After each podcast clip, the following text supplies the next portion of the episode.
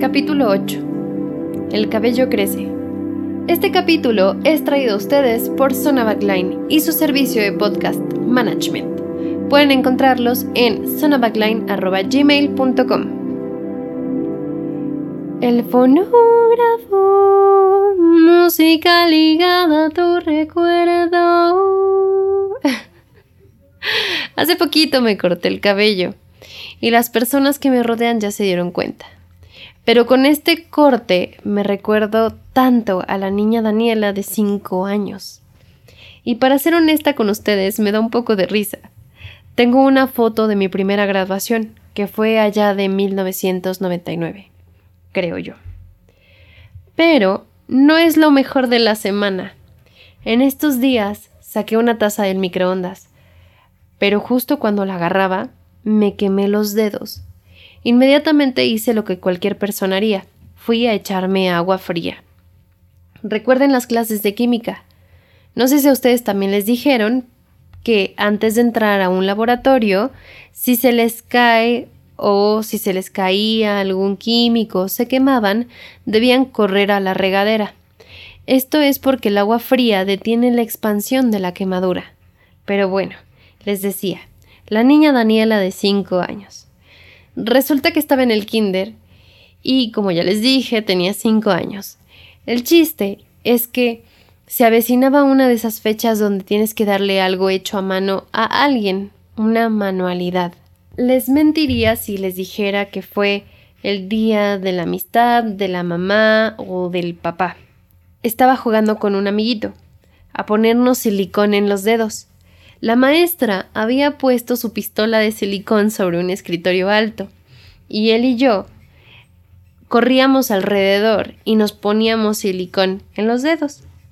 La, siguiente imagen que tengo de esto, o que yo me acuerdo, es haber estado en la oficina de la enfermera. No recuerdo haber llorado, pero seguro lo hice. Ahora, cuando me veo el dedo meñique, veo la gota de silicón del pasado en mi dedo y mientras escribo este podcast me río. ¿Cómo podemos ser tan imprudentes? ¿Y cómo podemos olvidar el dolor? Y qué gracioso es pensar que justo cuando agarré la taza me acordé de este momento. Es extraño parecerme a mi yo de cinco años, la que se quemó el dedo, pero sigo siendo yo, y pienso que el cabello crece. Lo tuve pelirrojo, lo tuve amarillo, lo tuve naranja y aún así creció. Pero ¿qué pasa cuando te quemas el dedo? Cuando te miras y a poco más de 20 años existe esa marca en ti. Supongo que si lo piensas con más profundidad te darás cuenta de que, aunque el cabello crece, la experiencia sigue ahí. Y así como se nos, se nos olvida que nos quemamos, también se nos olvida que hace más de 20 años traíamos el mismo corte, que en ese momento nos gustó y ahora lo vemos distinto. La semana pasada o antepasada, no me acuerdo con exactitud, se me cayó mi reloj, el que me regaló mi papá cuando terminé la licenciatura, y decidí ponerme otro. Cuando me puse el otro, no sentí lo mismo que sentí por ese reloj la primera vez que me lo puse.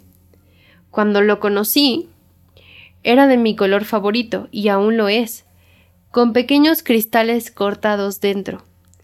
Cada vez que lo miraba decía que ese reloj era como yo o mi propia concepción de mí en ese momento. Un amigo psicólogo me dijo que todos los días cambiamos, que no somos los mismos que éramos ayer, y pienso que pasa lo mismo cuando perdemos peso. Si ves todos los días a una persona y tú comienzas a bajar de peso, esa persona se adapta a ti al mismo tiempo que tú te adaptas a ti. Entonces, si le preguntas, ¿me ves más delgado o más delgada? La respuesta más segura que, obtendremos es, pues yo te veo igual. Pero si preguntas lo mismo a alguien que no te ha visto en tres meses, te dirá que sí.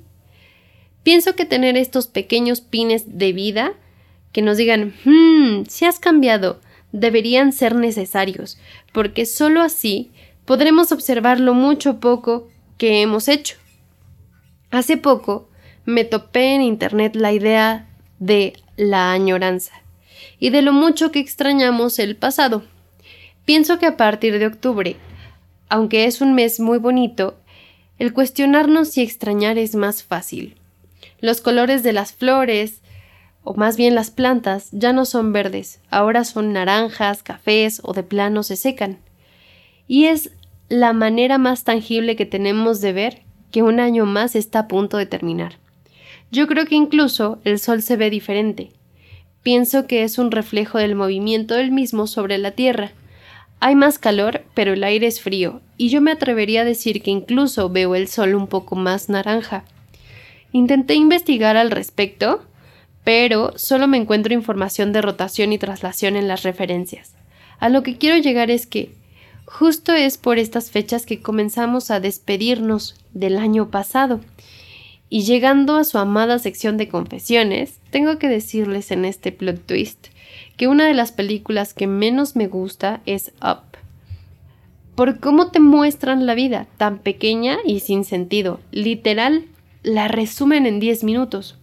Cuando yo la vi, estuve triste más o menos un mes pensando que mi vida se acabaría, se acabaría en 10 minutos. La realidad es que si no hacemos todo lo que nos gusta y vivimos día a día, lógico, se nos va en 10 minutos. Vayan a escuchar su plot twist del capítulo 7. Bueno, a lo que iba. Yo siento que la mejor época de cambio es octubre, noviembre y diciembre, por lo menos en Ciudad de México. El clima está perfecto para tomar un café, chocolate, pancito, caminar por la ciudad, disfrutar los colores y el aroma de la temporada, que hasta el dolor sabe chingón. Empecé cantándoles la canción del fonógrafo, no sé si lo recuerden. Bueno, pues los transporté conmigo a visitarme al kinder cuando Miss Lupita, como le llamaré en este capítulo, ponía todas las mañanas esa canción tan aburrida que hoy día toca las canciones de mi infancia. ¿Cómo dejaría todo? ¿La recuerdan de la playlist que les pasé? Es de Shayan. Sí, sí dije Shayan. El chiste de todo esto es decirles que si necesitan un momento para extrañar y sentirse melancólicos, es justo esta temporada. De hecho, de acuerdo con las tablas de sentimientos, la melancolía es la combinación de la tristeza y la alegría. Yo lo traduzco literal a es naranja de octubre. Hace poquito veía una psicóloga hablando de los sentimientos simples, los que, vimos en intensamente, y los complejos. Les dejo una imagen en el Instagram. Bueno, si ustedes alguna vez me han visto y pensado, Daniela siempre está feliz, tiene mucho que ver con esto. Tenemos la ventaja de estar y sentirnos felices y tristes al mismo tiempo, burlarnos un poco de las tonterías que hicimos y de vernos a nosotros mismos a lo lejos diciéndonos ¡Ay, no metas la mano ahí! Somos los nosotros de ahora los que se ven graciosos, ¿o que no? Oigan, pues hasta aquí su plot twist. Espero que lo hayan disfrutado tanto como yo disfruté reírme de mis tonterías de cuando era una niña y quiero agradecerles por escucharme. Ya tenemos auditorio en Singapur. ¡Yay! Les mando un abrazo virtual y nos vemos en el siguiente plot twist.